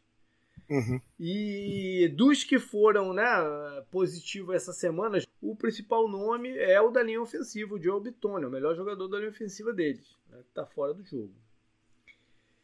Pittsburgh de, de Covid tem o Eric Brown. Eu não sei se ele já foi liberado. Você viu alguma coisa não? E o Joe Hayden. E o Joe Hayden, né? Que, que, faria uma partida de playoff contra os Browns, contra seu ex-time. Sim. Uhum. É... Kicker, canguru. O Boswell vai jogar, não? Foi o que você falou, né? A gente torce para que sim. O Steelers estava indo de forma bem.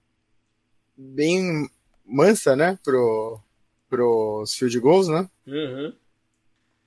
Precisa de um kicker, precisa de um kicker é, confiável né, no, nos playoffs. O, não querendo ser injusto, né? O, o kicker lá que entrou, o Wright, foi, foi, acertou todos os field goals que ele tentou contra o, o Browns na última é. partida, acertou o extra point, então. Mas não passa a mesma confiança que o Boswell passa. Né? Tá bom. Bom, o Stefanski veio a público já, né, por via conferência, teleconferência, porque não pode encontrar com ninguém, tá isolado. Mas ele já veio a público dizer que né, veio dar uma, tentar dar uma injeção de otimismo aí. Não, o time sabe o que fazer, não precisa de mim, não não, sabe o que fazer. É, é uma situação curiosa. Agora, o, eles vão ter que correr muito bem com a bola, né? com Sim. o Chubb e o Hunt. O Hunt é uma peça-chave do, do, da partida, recebendo passes e tal. É, eles vão ter que manter o, o play calling e o esquema de jogo mais simples possível. Não? Sim. Focar nas proteções e dar liberdade de repente para o Mayfield chamar proteções e tentar ver o que vai dar isso, cara. Jogar sem ser o play call, sem ser sem ser o do head coach lá na, na beira do campo. Quanto ao Baker, já tá antes a gente passar né, pro outro lado, ele, ele é um cara, a confiança dele aumenta muito, né? Quando o time tá jogando nesse ritmo aí que ele parece conhecer bem melhor, né? Hum. Tipo, correndo bem com a bola, ele consegue distribuir a bola entre todos os alvos e tudo mais. O oposto do que o Browns fez naquela partida, ele, ele tem jogado assim no final dessa temporada, né? O oposto do que o Browns fez naquela partida contra os Steelers mesmo, né? Que eles se afundaram no buraco e a partida terminou em, em um quarto, né? A partida terminou, ela foi, ela foi decidida. O, o, problema é a desconfiança que o time gera, né? Você, a, aquele jogo contra o Ravens era para eles terem ganhado, né? Foi, foi bem dolorida a derrota. Aí eles ganham do Jets e eles perdem, né? Eles me perdem para os Jets, né? É, é, difícil, né? O e... Baker é um, é, um, é um jogador muito emocional, né? O emocional uh, fala muito. Até Sim. quando as coisas começam a dar certo para ele, ele se empolga e, e, e aí faz algumas boas né, situações, mas às vezes ele também está muito frustrado. Eu acho que essa altura a defesa do, do Cira já o conhece, né? uhum. sabe mais ou menos o que, que elas têm que fazer para causar essa frustração sem sem trazer esse outro lado à tona, né? Esse lado de querer se superar de qualquer custo e tal. Enfim, o Vale mencionar que eles vão estar com seus pass rushers descansados, não, principalmente o TJ Watt, e ver no que vai dar isso aí. Agora me fala uma coisa, Canguru. Como é que está teu grau de confiança no ataque dos Steelers? Olha, um, aquela, aquele, aquele, aquela fase do campeonato que o Steelers começou a perder, uh, os problemas eram bem claros na, na minha visão era muita coisa em cima do jogo aéreo e o jogo aéreo não estava fluindo igual a gente viu ele fluir. E o James Conner, né, fez o jogo terrestre inteiro fez falta, né? Uhum. Com o jogo terrestre funcionando um pouquinho, as coisas se abrem muito melhor para o resto do, do time, né, para o ataque.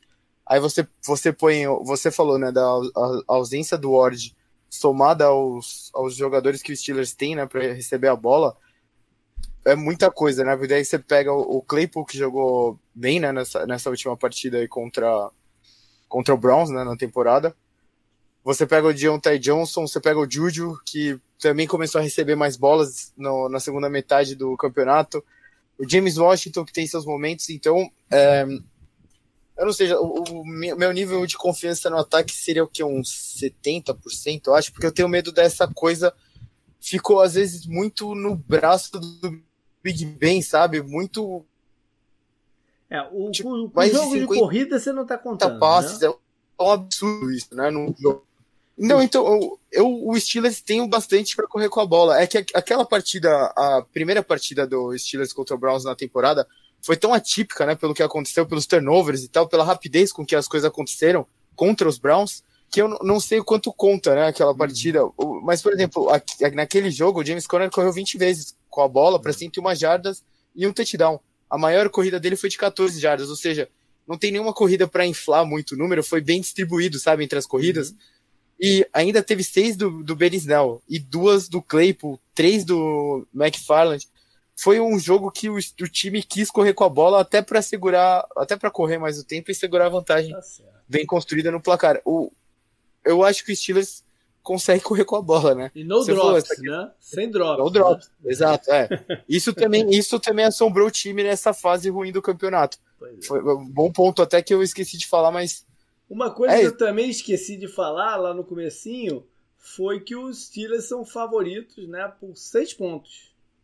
Uhum. Eu, eu, eu, achei que ia ser mais com essa notícia do, do, é, do Stefanski. Eu, eu, pensei, eu pensei que a linha aumentaria um pouco mais. Talvez aumente ainda, né? Até o, até o, o final de semana. Tá certo. Então a gente falou bastante das seis partidas, não demos palpites para ela. Vamos não, é, os meus palpites eu coloco lá no, no, nos posts, mas é, foi mais percorrer né, o que tem em torno de cada uma.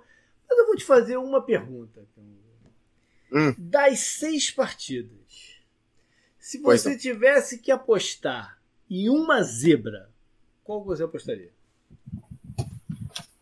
Putz. Ah, mas aí acho que tá fácil, JP, por causa até das linhas que a gente mandou. A zebra mais conservadora seria o Titans, né? Ah. Joga em casa, né? E tudo você mais. Diz, você diz como, como apostador de Las Vegas. Isso, olha... é. É, eu acho que esse jogo é um jogo bom para valor até de aposta, né? Porque o Titans ser underdog em casa, com esse histórico recente contra os Ravens, mas uma zebra anormal assim. Ah, mas aí tem que, tem que passar muito pro outro lado também, né? Acho que teria que ser Washington ou o Bears. É. Eu vou te falar. Eu, eu, eu colocaria um dinheirinho em Washington essa partida. Um dinheirinho em Washington, né? Eu colocaria um dinheirinho em Washington. Me cheira esquisito essa partida. Me cheira esquisito. O negócio do Tampa ter, né, ter focado tanto em enfrentar o, o adversário da, da NFC East. E mais, eu falei sobre isso lá quando a gente estava falando da, do, do, jogo, né? Eu lembro muito bem do, do, dos confrontos de Cardinals e Panthers durante aquele tempo o sistema de jogo deles não funciona contra essa, a defesa do Ron Rivera. Tem uma dificuldade imensa de funcionar. Então, esse jogo aqui, cara, eu, eu, eu, eu ficaria com medo. A galera. Você, você junta isso que você falou, eu já imagino aquela frustração, sabe? O Brady com aquela cara. Pois é. Ruindo, sabe? Puta, é, também é uma, boa, é uma boa de. É uma boa de de zebra, né? Até por, o jogo é Washington também, né? Não é um. É, não, não vai é ter o, ninguém o lá, mas não vai ter ninguém lá, nem, nem o Trump não, mas o, o FedEx Field, o principal problema não era nem a torcida, era o gramado mesmo, né? É, é, é. Beleza, galera.